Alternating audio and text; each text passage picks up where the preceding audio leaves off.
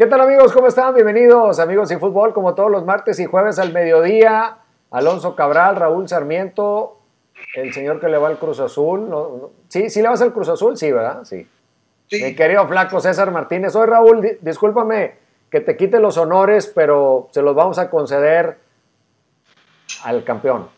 No, no, no, no, por favor, no, no, no, no, no, no, hagas eso, no, no, no, ni, ni, ni, ni ningún título aunque sea de, temporada, amerita este, eh, una situación así. Por favor, Raúl, arráncate. Bueno, la pelota está en el fondo. Como debe ser.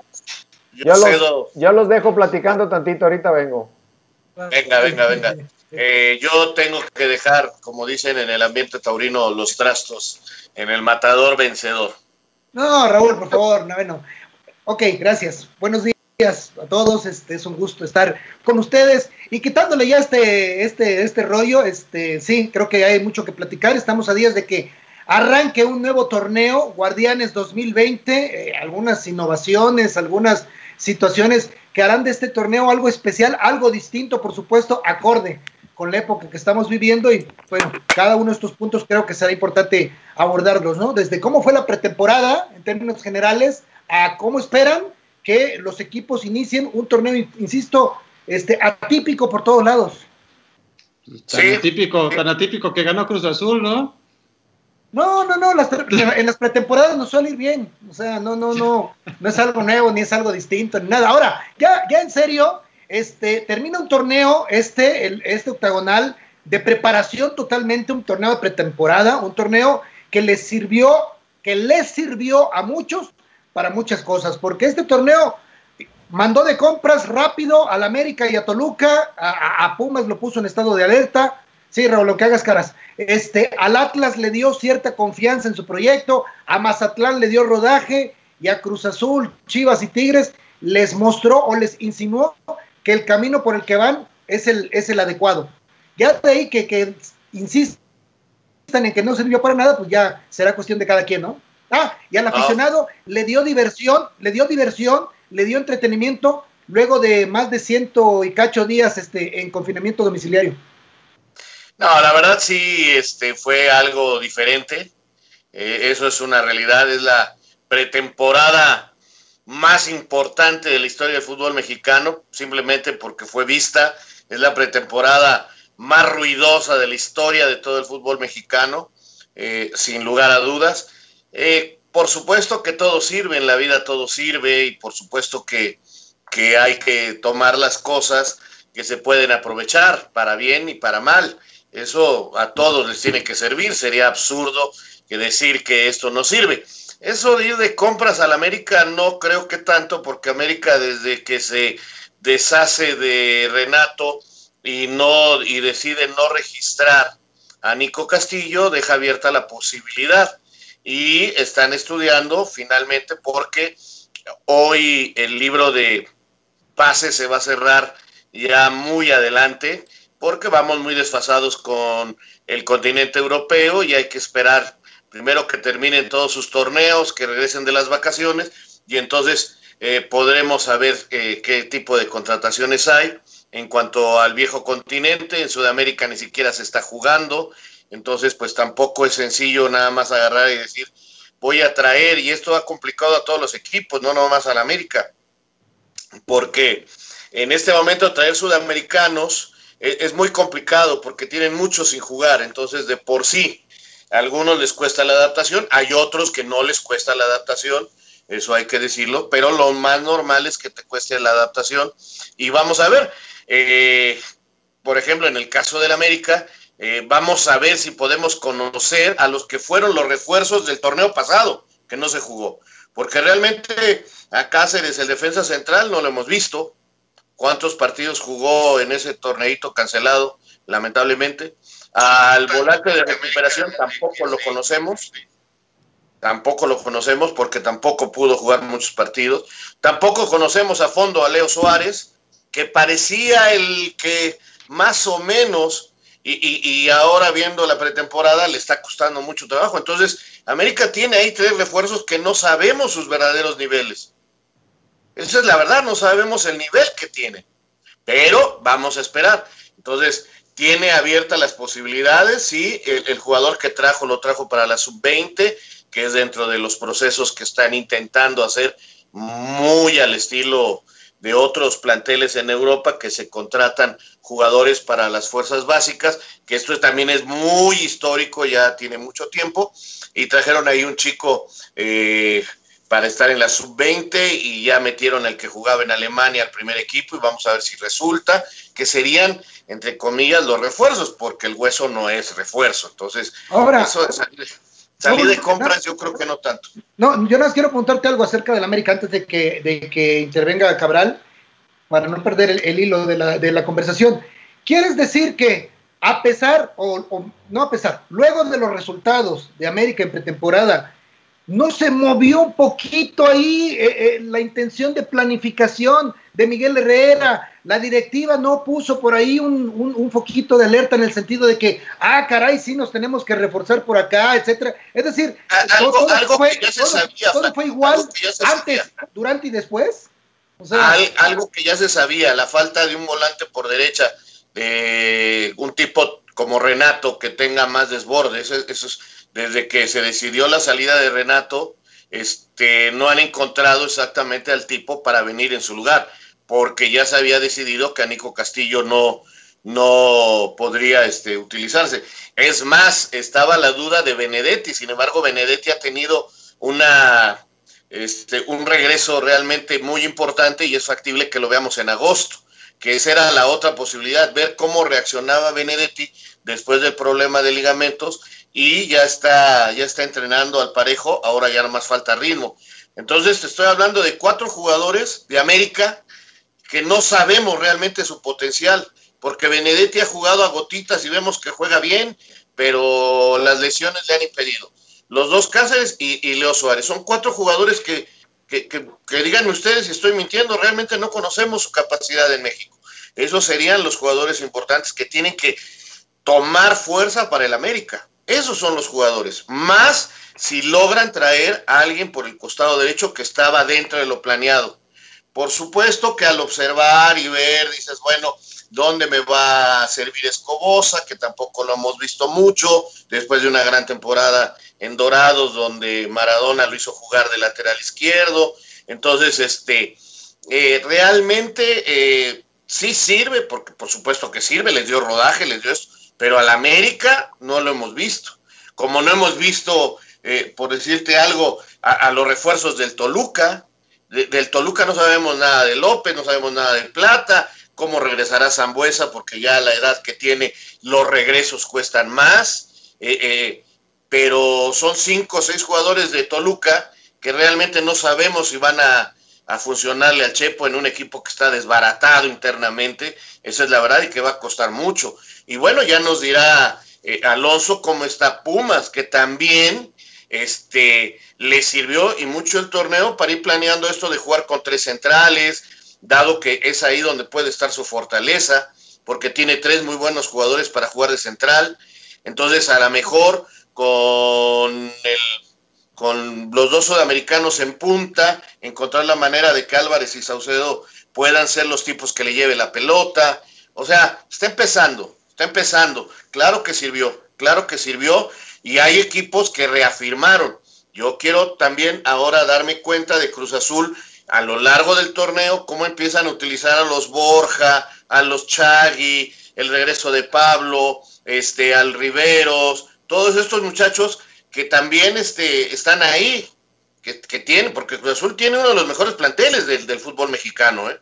Vean nada más la cantidad de jugadores y, tiene todas sus plazas de extranjero, en fin, y, a muchos no los hemos visto. A mí, por ejemplo, me gustó mucho el muchachito Gutiérrez, que espero que le den continuidad. Me gustó más que Misael, inclusive. Pero bueno, ese es, eh, yo creo que es el panorama. Claro que sirvió, pero calma, calma, calma, calma. Y qué bueno que ganó Cruz Azul, porque a mí me dirán lo que quieran. Ganar es importante siempre.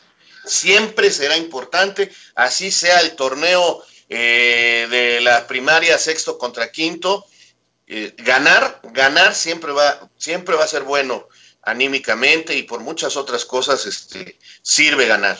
Ganar hay que acostumbrarse a ganar y Cruz Azul había perdido esta costumbre.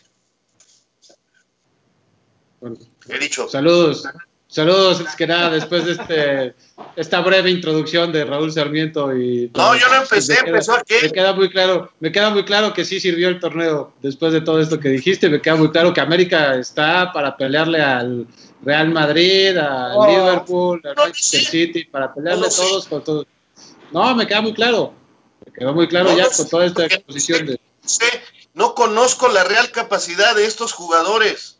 A ver, lo que dice César, lo que dice César es que eh, a raíz del torneo pretemporada, América se dio cuenta que le faltaban jugadores y que tiene que ir al mercado. Tú ya lo habías dicho, Raúl, y lo había comentado yo desde, también desde antes, la pretemporada sirve para, para, para, ver las dudas que tienes, ¿no? Para confirmar las dudas que tienes y para decir, a ver, sí, aquí estamos chatos, aquí estamos flojos y todo. Y sí, América sí ya tenía pensado buscar a alguien que, que tomar el lugar de Renato Ibarra. Eh, yo creo que, a ver, por, supuesto que sirve, por supuesto que ganar es importante, lo que sí no sirve es estar presumiendo el trofeo, es estar eh, diciendo esto, esto de vamos a ponerlo en el escudo, vamos a poner una estrella más. Pero otra, esto, esto vez, ya es nada este, más, esto es cuestión de aficionados, esto es cuestión Ah, sí, y, a la, esto es cuestión de aficionados y de redes sociales de poner el fondo de pantalla la, la foto del ah, equipo, este, todo esto. esto es lo que yo creo, que Sí, no. es que dices, es que dices, hay que darle la medida tal. Pues sí. es un torneo de pretemporada, qué bueno que lo ganó, porque además fueron el que mejor lo jugó, ¿eh? fueron el que, el que más se lo merecía jugar, de ganar, porque fueron los que mejor jugaron, fueron los que mejor mostraron. ¿Y qué nos da este, este torneo? Nos dice que el que mejor va a arrancar va a ser Cruz Azul, y creo que León, porque a León también lo vi muy bien. En el otro torneo que también jugaron ellos, que bueno, que, se, que, terminó en serie de penaltis. Torneo que no ganó, ¿eh? No, que ganó Pachuca, que ganó en serie de penales Pachuca. Pero lo vi muy bien a León también. Yo, hicieron más cambios, fueron Quiero, quiero, hacer una aclaración. A ver, lo, lo del que es parte de, de, esta joda. Es amigos y fútbol, ¿no? De entrada el nombre del programa. corresponde a esta situación. Ahora, tú, Alonso Cabral, eh, o cualquiera de nosotros, hablo desde el punto de vista de profesionales de, la comunicación, no podemos prohibirle al aficionado que le dé el valor a un título que él considere. ¿eh? Si a un aficionado le dio para emborracharse el domingo por la noche y celebrar el título de Cruz Azul, está en su derecho. Si un aficionado de Cruz Azul ni se enteró que su equipo no ganó un torneo, de igual manera, ¿eh? Pero yo sí no me voy a poner en el lugar, yo no me voy a poner en el lugar de muchos de que se ponen a, a decirle a la afición, no, a este torneo dale 50 puntos de valor. No, a este torneo dale 100. No, a este dale 125. No, no, no, no, no, no. El aficionado tiene el derecho de gozar con su equipo las victorias como las quiera gozar y en el tamaño que las quiera gozar, ¿eh?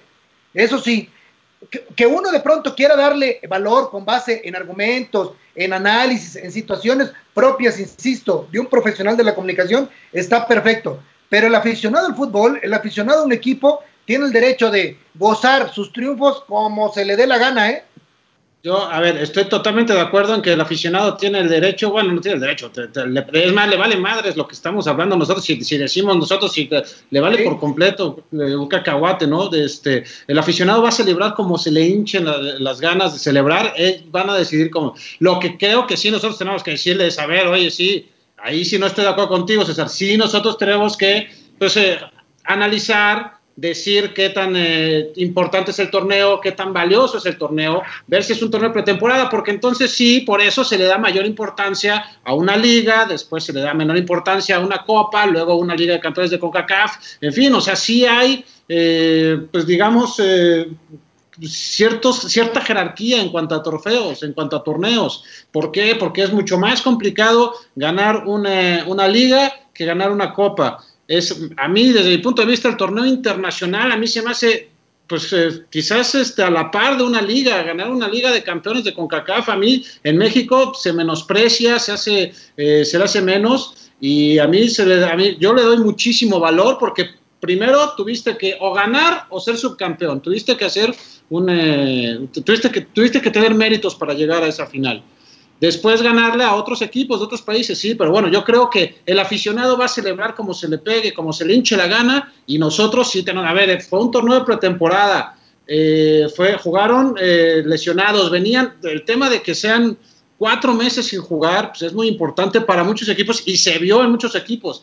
Lo importante y lo relevante es que Cruz Azul va a empezar muy bien la liga y eso es lo que más debe tener contentos a, a los aficionados, porque ahora calificando 12, eh, si tienes un buen arranque, pues vas a asegurar estar dentro de esos 12 primeros en la jornada 9, en la jornada 8, y eso te da también una tranquilidad mayor todavía, ¿no? Te da más eh, y mayor seguridad en tu trabajo.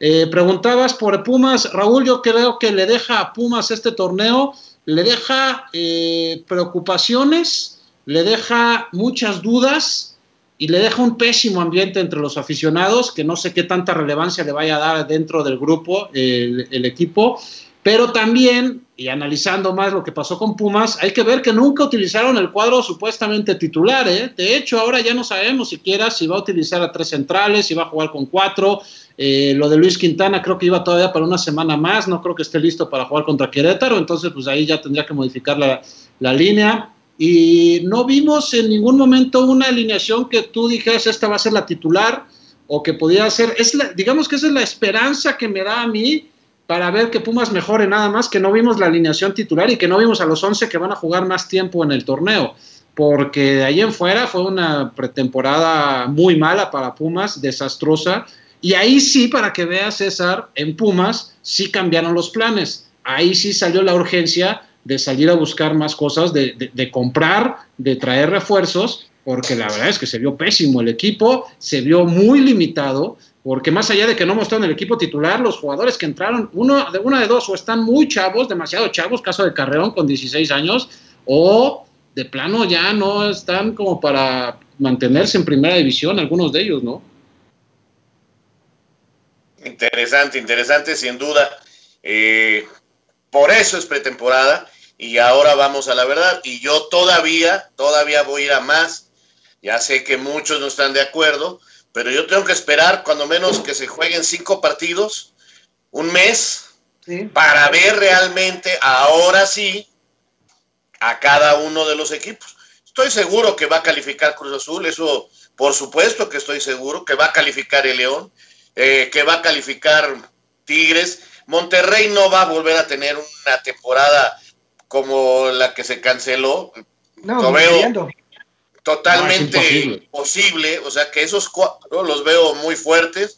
Quiero ver al América, repito, quiero ver realmente la capacidad de esos jugadores que les mencioné, que si alguien la conoce, pues ojalá me lo pueda avisar, porque no los hemos visto en México, no los hemos visto en México, entonces e, e, esa es una realidad, entonces yo espero que esos muchachos sí sean lo por lo que se compraron, sí sean por lo que se les trajo de refuerzos en su momento. Y estoy esperando que Benedetti sea ese volante ofensivo que pueda unir las líneas para entonces trabajar de otra manera. Si no lo resulta, si se nos vuelve a lesionar, si sigue siendo nada más una promesa, pues entonces a lo mejor volvemos a jugar un campeonato que no le guste a nadie y que Miguel Herrera tenga que resolver en base a sistemas donde con un golecito o con el 2 a 0 o con el 2 a 1 eh, cierre los partidos para sumar. Eh, eh, tocaron un tema interesante. ¿Va a cambiar el torneo con, el sistema de clasificación? ¿Ustedes creen que cambie realmente? Con, no, no, no. Incluso yo no estoy de acuerdo con, con Cabral en el sentido de que, aunque sean 12, que en la fecha 9, 10 ya estés calificado o asegurado entre los, de los 12, porque la experiencia nos dice que del 15 al 8, generalmente en todos los torneos terminan con 3, 4, 5 puntos de diferencia. Entonces, este, no, yo creo que va a ser muy parecido, con la diferencia de que ahora, pues, este, se valora más estar entre los cuatro primeros, ¿no? O sea, te ahorras un partido entre el cuarto y el quinto, pero yo creo que va a seguir siendo tan apretado como en los anteriores torneos. Pero fíjate qué interesante, César, porque hay que empezar a analizar y pensar lo que puede suceder en el campeonato.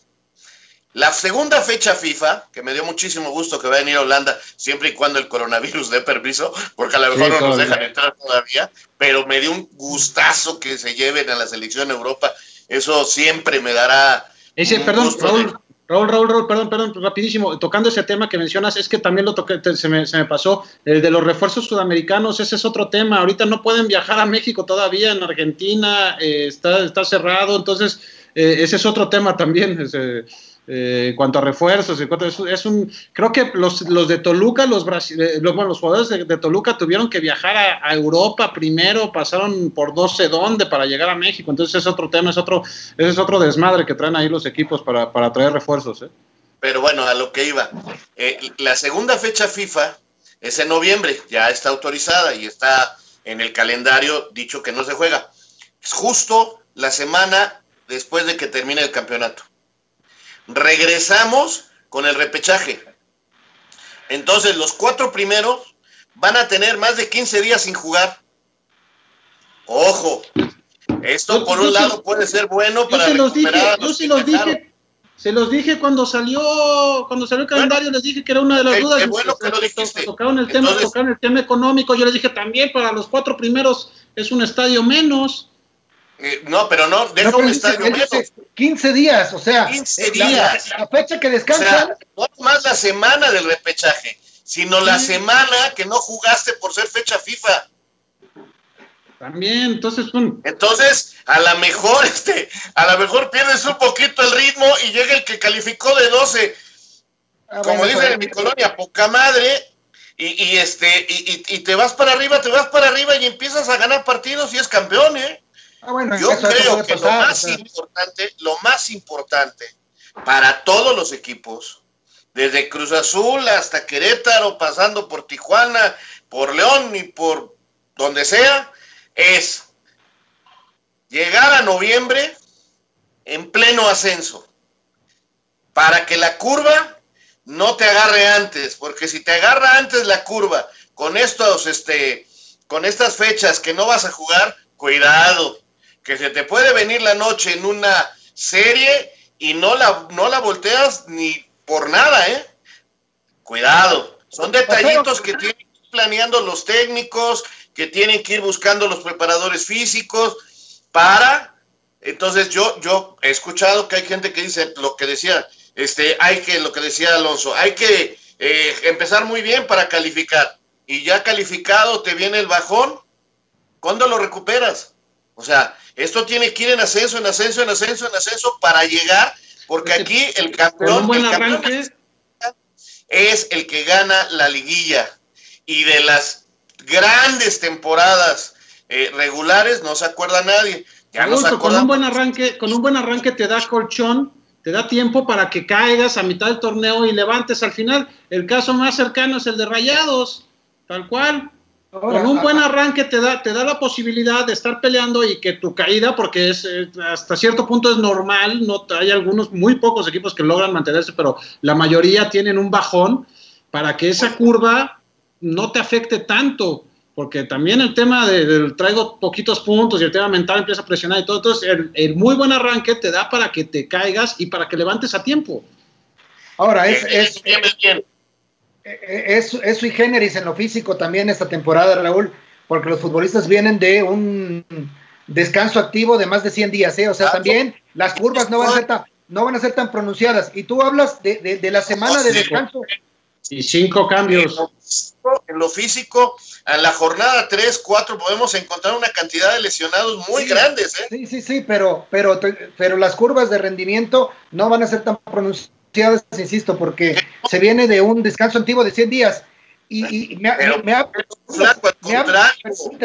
al contrario, el cuerpo humano no está eh, diseñado para, para, para tener esos cambios tan bruscos. No tuvieron, el campeonato no duró descanso activo, más o menos, eh, 100 eh, días, luego trabajo de pretemporada, luego fútbol. Y, y, por ejemplo, no, no nos han dado las fechas, pero Cruz Azul, América y Tigres van a empezar a jugar dos veces a la semana, ¿eh? Sí. Si, si crecen, si, si logran pasar la, la, ronda que tienen que jugar. Entonces, se van a empezar a ir a jugar las fechas FIFA. En octubre se van. Pero, no, digo, no, no, no, no, lo veo tan, no lo veo tan dramático ya. Es, es que a mí lo que me llama la atención es que ya desde ahorita podemos predecir, de acuerdo a las sensaciones, este, no, pero es normal, Raúl, todos los inicios de temporada, todos los inicios de temporada siempre se hacen los pronósticos. Parece que no es normal que analicemos tan a la ligera. Hay, hay, que ir un poquito más pues, No, pero, pero, pero, pues, pero a mí me gusta, a mí me gusta desdramatizar también, o sea, oye, después de, de, de, de, ciento, más de 100 días de descanso activo, una pretemporada hecha por profesionales del rendimiento físico, ¿en serio tú crees que es tan dramática la situación como para pensar que, que medio equipo va a estar lesionado en la fecha 4 o que medio equipo se te va a caer por dos semanas de, de, de, paro cuando tuviste 100, los tuviste 100 días. Algo aprendiste, hombre, después de esto. Tampoco, tampoco es tan dramática la situación porque entonces pues, no jugamos nunca más. después de esta situación. Primero que nada, no soy preparador físico. Una. Dos, no, no, no soy adivino. Entonces, yo lo único que pido es un poquito de mesura en los análisis. Nada más que, que, esperemos ver cómo se va dando un torneo totalmente anormal. Pero los pronósticos de temporada, de inicio de temporada, se hacen todos los deportes, se hacen siempre, conforme ves las plantillas, conforme ves la. Bueno, eh, a mí no me gusta. temporadas se pues, hacen siempre. No te, no te gustan, Raúl, pero en Las Vegas en este momento ya hay picks de la temporada del NFL. Yo no voy a ni siquiera entrenan, ni siquiera se juntan a entrenar. Y todavía ni entrenan es más, ¿tú, no soy... ¿tú eres qué, perdón? Apostador, no sé cómo es eso de las apuestas. Oigan, a ver, les, a ver, les platico. Hay muchos, hay muchos, hay, hay, ya muchos saludos de Meinel Herrera, Jonathan López, Daniel Cavazos, eh, Carlos Ojeda. Muchos de ellos están preguntando que cuándo se presenta la playera de Pumas. A ver, eh, yo sé que están ya haciendo cosas en redes sociales. Eh, no tengo la fecha exacta, pero sé que ya están preparadas varias cosas. Eh, no tengo la fecha exacta porque creo que para la presentación oficial tal cual va a ser hasta la próxima semana. Ya van a jugar evidentemente con el nuevo, eh, pero la presentación creo que ya van a hacerla en forma y todo, con, con, videos y con fotos y todo esto. Hasta la próxima semana. No, la verdad es que no tengo la fecha exacta, no te sabría decir. Ahí se colaron algunas, ¿no? Este, ya, ya está, ya está, ya, ya todo el mundo la vio, ya, ya sabe, ya sabe cuál es. ¿Es la que aparece en las redes sociales? Ah, con el. Sí, con el puma encerrado, con el puma del triángulo y el escudo. Sí, porque, no, causó, no causó buena impresión, ¿eh? No, nada, nada, al contrario, muchísimas críticas. Cruz Azul que empieza la liga. ¿Cómo, cómo? Eh, Oye, perdón. Sarmiento, por ahí podría ser Cecilio Domínguez, no creo, aunque por dinero sí, pero Cecilio tiene como cinco meses de no jugar. Es muy difícil traer un jugador así. Alejandro Medina, Julio César Piñeiro García les manda saludos. Gracias. Saludos a Iván, a Iván Baladés, saludos a Iván Baladés también, a Oscar Sarmiento, a Carlos Loredo Escalante, eh, Ana María López Ursúa, Alejandro Medina desde la zona sur de Monterrey. Eh, ahí están. Sí, y sí, César, eh, bueno, preguntaba lo del tema de Cecilio Domínguez. Además, Cecilio no salió bien de la América, ¿no, Raúl? con la directiva salió medio... Él, pidió salir, él pensaba que regresar en ese momento a su país, a, Sudamérica era positivo, como lo han intentado. Miren, ya regresó, salió todo bien. Todo en orden, todo, todo por donde... Yo te veía yo medio afectadón de el abdomen. Todo, salió por eh, donde debía salir. Ok, bendito sea Dios. No, Qué bueno que llegaste, Toño. Pon, cordura en esta mesa, por favor. Quise dejar tenías un chorro de preocupaciones. Un minuto para que unos minutos que bajara la efervescencia este, de la máquina. No, ya bajó, hombre. Ya, estamos eh, eh, eh, en una situación en donde Raúl Sarmiento, mira, te pongo al corriente, ahora sí que lo acuso. Descarta cualquier. descarta, descarta cualquier situación de, de, de, de pronóstico, de anticipo, de, panorama que se pudiera tener de cara al próximo torneo, debido a que, es, a, que es y será un torneo atípico que viene de una situación más atípica todavía. Y, yo creo que nos podemos dar algunas ideas, o eso está válido, de alguna forma darse algunas ideas, algunas sensaciones de cómo puede arrancar el torneo para determinados equipos y eh, este y yo le pedía eh, desdramatizar en cuanto a la situación física del futbolista, que, que no va a ser tan complicada, luego de que ya se viene de una pretemporada en forma y que por ello se canceló el torneo anterior. Entonces, este, yo le quería bajar dos rayitas de, de, drama a esta situación. No le gustan, no le gustan los pronósticos a Sarmiento, dice que no se puede. No, no, a mí no me gustan, a mí no me gustan. Y, y, y, ya di mis razones y yo prefiero, como decía un gran maestro del micrófono, Eres... Eh, don Fernando Marcos, este, no será divino, sino relator de lo que sucede. El clásico que cuando quedan dos equipos ya dices, no, según yo digo que esto no, no, no, no, no, no, no, ya queda campeón. Yo siempre se los dije. Eres el no, no, no, no, A ver, Toño, tú puedes en este momento. Hace rato hablaban, hace rato se hablaba de lo que le vale al aficionado y lo que le debe de valer al comunicador. ¿Estamos de acuerdo? Sí. Al aficionado le vale todo. O sea, el aficionado puede hacer pronósticos, el aficionado se puede ilusionar, el aficionado se puede molestar, el aficionado es él, él es el aficionado. Y, estoy totalmente de acuerdo con César. Si él, porque ganó Cruz Azul, quiere emborracharse, ir al Ángel de la Independencia, tirarse a mitad de la calle. Ciudad este, cooperativa hubo festejos. seguida, este, poner un back, maravilloso, maravilloso. Se le vale. Ahora, yo creo que nosotros debemos de darle un poquito de alimento, de información a la gente que nos está haciendo el favor. Entonces, mi labor como periodista no es decirle, este, creo, ¿eh? al menos es mi idea, no sé si sea la correcta, al menos es con la que yo me manejo. No decirle, este, tengo la sensación, no, yo tengo los hechos de, de qué es lo que puede ocurrir y decirles, atención ¿Qué certezas puedes dar hoy día? Por eso te digo, yo, yo lo que tengo que hacer es decirles, tengan atención en esto, cuidado con esto, se viene esto, podría pasar esto. Y ya el aficionado toma toda la información, toma toda la información y hace lo que a él le convenga gritar. Así, para mí así es. Y no, nunca me han gustado los pronósticos, perdón. Yo sé que se hacen desde hace años y, y me los han pedido en esta época. Entonces, me queda decir, este, pues yo creo que Cruz Azul, Tigres, Monterrey, América, Chivas, Pachuca, creo, van a estar entre los candidatos, y el León, por supuesto, van a estar entre los candidatos al título.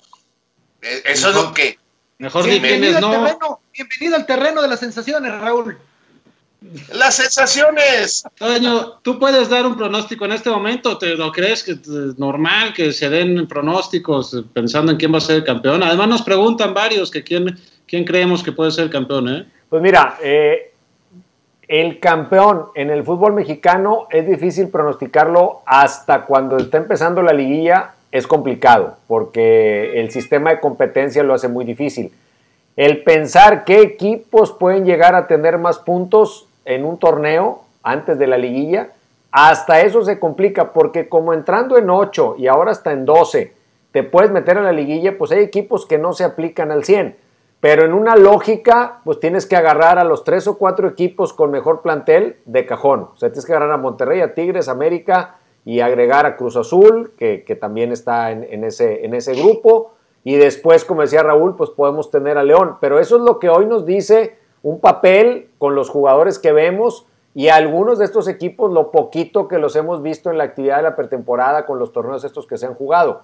Pero aún así, y después de venir de cuatro meses de paro, es para mí es materialmente imposible. Si de por sí es difícil, hoy es materialmente imposible tener una certeza. Yo creo que pronosticar es más un acto de buena fe que de un deseo que, que de una verdadera posibilidad de, de anticiparte a los hechos, ¿no? Porque ni siquiera las estadísticas de pronto respaldan lo que va a suceder después en una cancha de juego.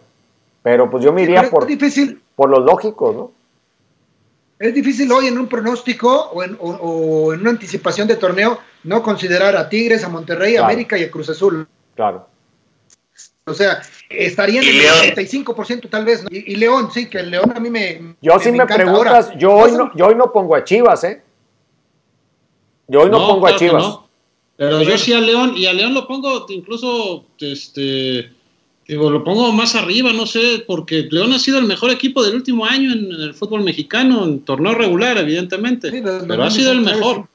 Ha sido el mejor.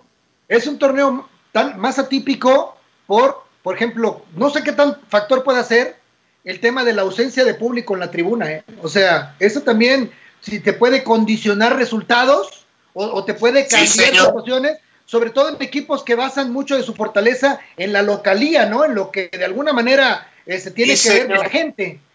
Entonces, sí, señor. También ¿Verdad que es difícil? ¿Verdad que es difícil? Porque qué sensación te puede dar que ya no vas a tener ese apoyo local. Se dio mucho en Europa ahora. No fue tan fácil que los locales. y, y, en Europa terminaron ganando los de siempre. O sea, también, digo, sí cambian, sí cambian las circunstancias, pero terminan el porcentaje, ganando, los de siempre. Estamos en Europa con unas ventajas tan enormes, pero ve la Juventus no está jugando bien. Y, por ejemplo, ser campeón un mes antes. Bien, la Lazio que venía de segundo lugar ya se cayó. O sea, eh, no, no, no, o sea, calma, calma, este.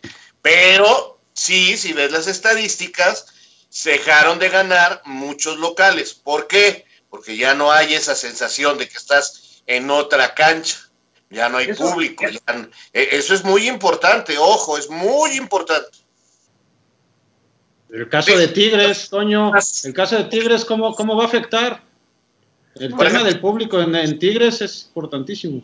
Perdón, perdón, perdón, Toño. Por ejemplo, a Cruz Azul no le va a afectar jugar en CU y al América sus primeros partidos, ¿eh? Eso no les va a afectar, creo, creo. Por ahí esto nos beneficia. Pues, en, en, siempre le va bien a la máquina.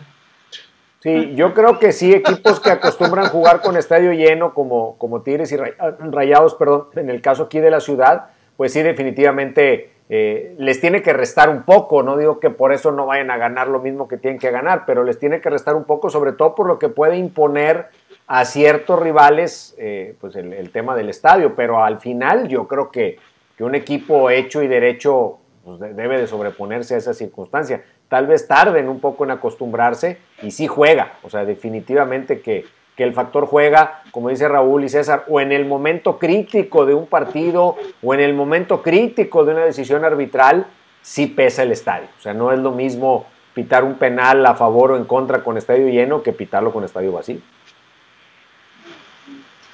Y bueno, lo arbitral, es verdad es verdad.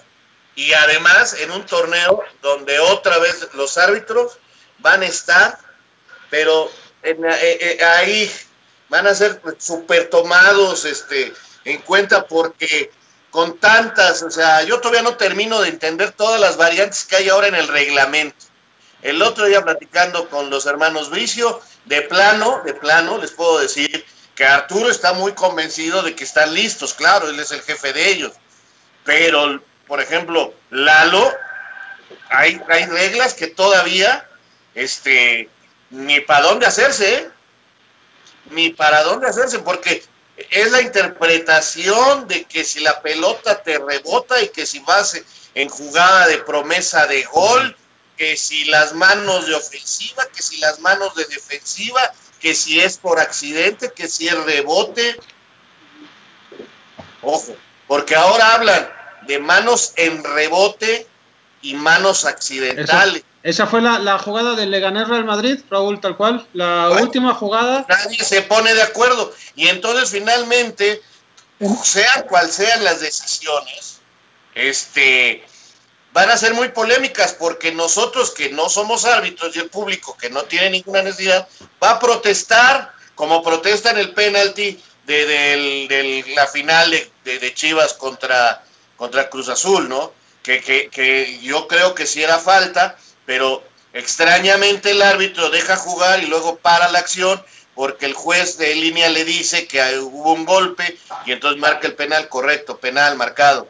Y así vamos a estar con los del VAR, que supuestamente ahora sí, nada más van a intervenir cuando sean errores muy manifiestos, que es lo que pasa en España, que si hay cierta duda, nosotros no intervenimos y marca el árbitro, buscando que tenga personalidad. Pero el árbitro, si quiere ayuda, se va a agarrar el oído, como nos dijo Arturo Bricio, que van a hacer así, y entonces dime, y, van a ver que va a empezar un tocadero de orejas, que para qué les platico. Sí, yo, creo que Dale, Flaco, dale. No, no, no, adelante, Toño. Sí, yo creo que el, asunto arbitral deben realmente delimitar muchísimo la intervención del VAR, como dice el, concepto, a jugadas claras, evidentes. O sea, dices, aquí no hay manera de que no la marques. las que están en 3 y 2, el problema es si los que estamos del otro lado vamos a entender eso, porque el entrenador que tiene duda que la jugada le favorece, pues se va a poner a reclamar. Y el que tiene duda que le perjudique, pues también se va a poner a reclamar. Entonces, también eso no ayuda, ¿verdad? Que entre que no han sido claros y que los protagonistas queremos usar el VAR, o sea, como nos conviene a nosotros, pues ahí se hace un merequetengue bruto. Sí, no, de hecho, por ejemplo, esta jugada del penal que le dio el triunfo a Cruz Azul el domingo, si hubieran ido al VAR, también la decisión, la que hubiera sido, hubiera sido motivo de discusión, o sea, con todo y VAR, porque si es una jugada brava. Mira, para Raúl fue penal. Yo sigo pensando que yo, yo, yo no lo hubiese marcado como, como penal, aunque sí tiene motivos, no sí tiene argumentos también para ser señalada ah, y, y, vas a otro criterio, que cada quien tiene sus gurús de arbitraje, ¿no? Y uno me decía, uno muy cercano me decía que no sea el árbitro el que decida una final en el minuto 91 con una jugada apretada, ¿no? Yo no lo hubiera marcado. Entonces, este, sí, es una situación brava, pero también comparto con Toño, la educación también de, de, los que están desde el otro lado, ¿no? Porque sí, ha quedado muy claro ayer en una reunión que, que el VAR atenderá eh, grandes injusticias o errores flagrantes. El tema es qué entendemos cada uno con qué es una gran injusticia y qué es un error flagrante, y ahí se nos puede ir se nos puede ir la vida. Con que se pongan de acuerdo los árbitros, ellos, ¿eh? Ellos, con que se pongan de acuerdo ellos, punto. porque, porque hay jugadas en un mismo partido que no se marcan eh, y, y, otras que en el mismo partido que sí se marcan. Ese es el problema también. O sea, el tema, el tema yo también voy, el panel del, eh, del domingo, eh, una jugada de esas, pues las vemos en los tiros de esquina muy seguido, las vemos eh, en media cancha y todo. Entonces, si no se marcan en el minuto 10, en el minuto 17, en el 50, en el 10, ya marcarlo al minuto 93 ya también a mí me pareció este rudeza pues, innecesaria, sí, ¿no? Sí, completamente, porque además definía un título todavía, entonces a mí, yo por eso creo, también estoy de acuerdo que sí había elementos, y si esa se marca en media cancha no pasa nada, y, y, y estamos todos de acuerdo en que era falta, ¿no? Este, pero Ahora, también al haber, al haber elementos, al haber elementos se puede marcar, yo por eso digo que porque si hay elementos para marcarlo. Ahora, ya entras lo que yo decía, ¿por qué primero la dejó seguir? O sea, yo escuchaba a Briseño y al otro muchacho de Cruz Azul, de, de Chivas a Sepúlveda, que le decían, ¿por qué la dejaste seguir? Ya la habías dejado correr, ya la habías dejado ah, correr, le decían. Entonces, entonces, eso es a mí lo que ya no me gusta. Eso es ya y que te digan, o sea, tú árbitro de la jugaste, puta, si está difícil, venga, vámonos, y que nadie le empiece, que el juez de línea, o que el VAR, o que no sé quién fregado les empiece a decir de cosas, que tengan la personalidad y que si el árbitro se la jugó, no hubiera pasado nada. Es más, hubo una jugada en el primer tiempo que para mí era penal a favor de Cruz Azul, sí. que, que, que, que, empujan, empujan al cabecita. cabecita. Ese era más penal que el otro, pero bueno, eh, eh, también entiendo que, que, había condiciones para que lo pudiera marcar. ¿Cómo lo marca? Eso fue lo que ya no me gustó. Eso sí ya no me gustó. Sí, y por eso les digo, acuérdense, va a ser un campeonato lleno de polémicas arbitrales. Porque parece que el Internacional hace todo, hace todo de veras para poner en más problemas a los árbitros. Parece que, que, que su, como, como hablamos con Bonifacio, parece que los señores que están ahí sentados arreglando las reglas, dicen, ¿y ahora cómo les complicamos más la vida a estos güeyes? ¿De veras? Sí. En España encontraron una solución más sencilla. Ante la duda, es en favor del Real Madrid y listo, hombre.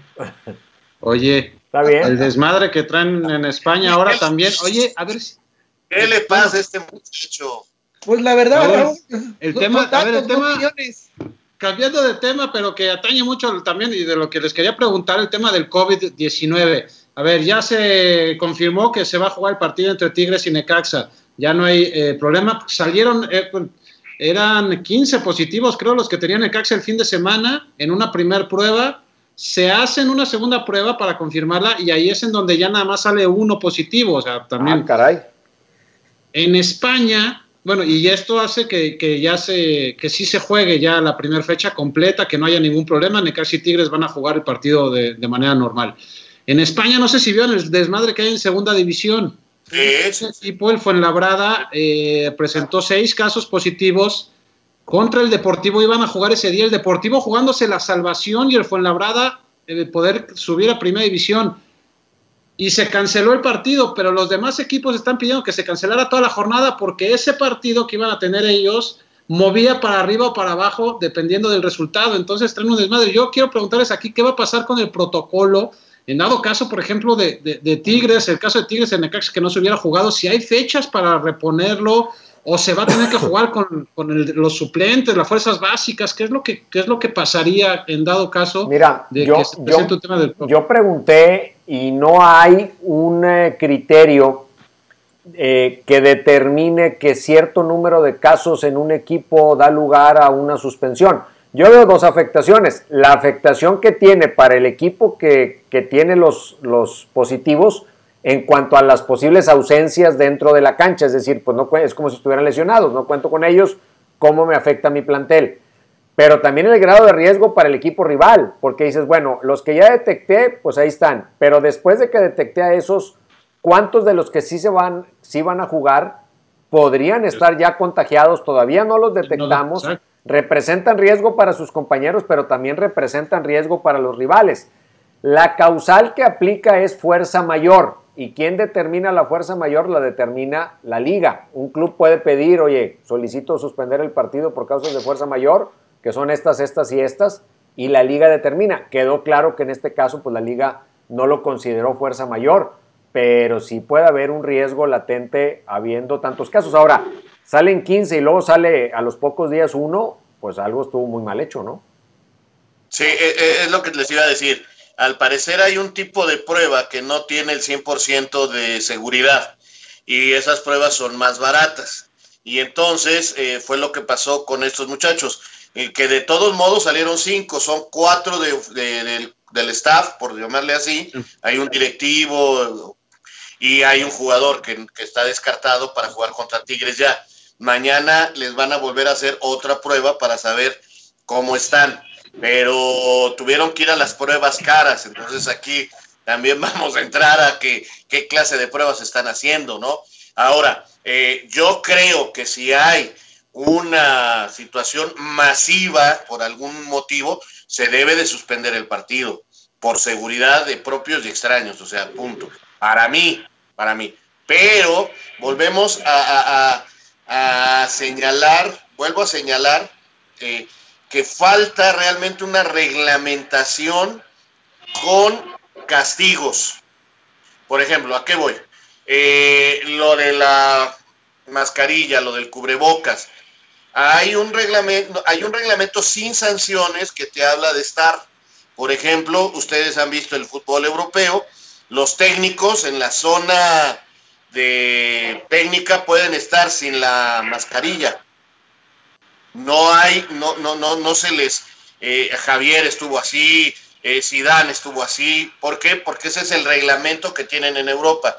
En, en, el fútbol alemán, que ya termina el torneo, lo mismo. En el fútbol inglés, lo mismo. Si estás en tu zona técnica, puedes estar sin mascarilla. ¿Correcto? Eso es o si estamos en México, el gobierno podría obligar a la liga a decirles, oigan, por favor, por imagen, por esto, por lo otro, tienen que estar con mascarilla. Nos hace bien a todos. Pero si el gobierno no interviene en esa reglamentación, no hay forma de que haya sanciones. ya lo dijo el señor López Gatel también. Este, entonces, eh, eh, eh, López Gatel dice que no hay problema, que adelante, que va bien. Entonces, porque también hay una urgencia del gobierno, que, yo no sé hasta dónde intervino en este caso del Necaxa, de que no se cancelen los partidos y de que no demos una imagen de que hay un gran problema en el país, que existe, el problema existe, es real. Y semana a semana vamos a encontrar casos, ¿eh? van a seguir habiendo casos. En todos los equipos van a aparecer por ahí algunos. Sí, o sea, vaya, estamos viviendo una situación totalmente atípica que es imposible reglamentar además porque no es eh, eh, conocida al 100%, es más, no, no sabemos qué porcentaje en realidad conocemos de la peste esta que, que invadió nuestro planeta este siglo, o este año, mejor dicho. Este, sí, está muy complicado reglamentar. Lo que no está tan... Y, y habrá situaciones, coincido con Raúl, cada semana que se nos harán hasta costumbre, ¿eh? perderán impacto este, noticioso conforme transcurren las jornadas a fuerza de ser una situación ya recurrente. Tristemente así, así va a ser. Y, y, aquí sí tendrá que haber un criterio en su momento para, en determinadas circunstancias, sí, declarar suspendido un partido. Ahora, ¿quién lo va a hacer? Pues este, vuelve a, a resurgir, ¿no? La idea de un alto comisionado en la liga capaz de tomar una decisión de este tamaño, que hoy no tenemos o que deberíamos de tener. Ahora, sí sería importante, Raúl, amigos, e-, educarnos todos, o sea, educarnos. En la educación individual viene la, la, la, educación grupal, porque sí es cierto que no está sancionable, pero se debe reconocer que en su momento Miguel Herrera hizo mal, como en su momento Cruz Azul hizo mal en llevar a pretemporada futbolistas que desconocían eh, el resultado de sus primeros exámenes, como hizo mal Tigres en traer a la capital del país a un futbolista que también desconociendo el resultado de su examen resultó positivo después, como hizo mal, por ejemplo, Orbelín Pineda, algo que poca gente notó, casi nadie notó en el partido del domingo, bebiendo de, de la botella que le habían llevado a Ponce en el momento en el que lo estaban atendiendo los doctores, agarró Pineda con la confianza de la amistad de muchos años, la botella de Ponce y se la bebió cuando es algo prohibido en todo el mundo en la actualidad. Entonces, ese tipo de circunstancias, ese tipo de situaciones, alguien las tendría que, que puntualizar, que fue una especie, caray, de, de, un decálogo, está de moda además el término, este, para, para los integrantes de, del fútbol mexicano y que se respeten, pues, como estuvo muy mal Ricardo Peláez, bajando a protestarle al árbitro, sin, sin el cubrebocas puesto, rompiendo todos los protocolos, además de disciplinarios sanitarios posibles. Entonces, sí en la educación individual creo que podría haber este, una clave, una llavecita que haga menos complicada este, la situación, ¿no? Que haga menos complicado el camino. Claro, pero eso ya es, y lo has, lo has, dicho muy bien, yo estoy, mira, estoy de acuerdo contigo, lo cual no es fácil, lo repito. Este, una hoy, Raúl. Pero, pero, es individual, es sí. individual. Yo el otro día en el programa de radio decían que cómo es posible que no expulsen a los jugadores que escupen, que no es cómo es posible que viendo el fútbol en Europa, que veían eso y los festejos, que, que, que, que no habían quedado prohibidos y que no sé qué tanto, pues sí, en el reglamento inicial decía eh, no, no, no festejen, no se abracen, y, y, de repente hasta besos se daban en el fútbol alemán los primeros, y el jugador no deja de escupir, y, y a veces no es solamente una situación de educación, en este aspecto es físico. Entonces son, son situaciones muy complicadas. Este, yo vi lo del agua, pero no, no en ese detalle del que la tomó, del que entraron a, a, sí, pues, asistir. Se juntaban, se juntaban y todos Cuando se juntan todos, todos ¿no? acá no, yo, yo, todavía en el fútbol alemán veía los nombres y el número de las botellitas y buscaban su número. Acá llegan y agarran el que sea, hombre. O sea, lamentablemente así es y nos falta esa educación, tienes toda la razón, nos falta esa educación, sí, sí, y a veces la calentura nos lleva a cometer esos errores y la falta de, de educación individual, eso es una realidad, eso, en, en, eso tienes toda la razón, tienes palomita el día de hoy. Señores, el señor Alonso Cabral tiene ocupaciones más importantes que platicar con nosotros. Diferentes, diferentes. Diferentes. diferentes. diferentes. De capacidades. Dilo, dilo, dilo. Bueno. No, tengo, tengo chamba todo ahorita noticiero, entonces me tengo que. Cerramos eh, por hoy, nos vemos el jueves. Nos vemos el jueves con mucho gusto para el inicio del campeonato. Que haya suerte para todos. Desde ahora lo digo. Que gane el mejor. Que no tengamos muchos problemas con los arbitrajes. Que no haya muchas lesiones. De veras. Eh, eh, eso es algo que espero. Que, que no haya pronóstico de campeón, Sarmiento. Este, Dinos la final, aunque sea. Con mucho gusto te lo digo, Anselmo, ya sabes cuál es. Anselmo, ¿Cómo que Anselmo? Anselmo? Por eso se lo dije, por eso no lo confunde. Bueno. Si me está, me está choreando, si me está choreando, pues yo también lo choreo. Qué bárbaros. Bueno, nos vemos el jueves a las 12. Primero ya Dios. Con otro, ya con otro back se los Sí, prometo. ya, ya, actualízalo. Por favor, ya, por favor. ya, por eso ya. Cuídense mucho. los Ponte festejos por ahora. Ponte uno del Barcelona. Del Atlético de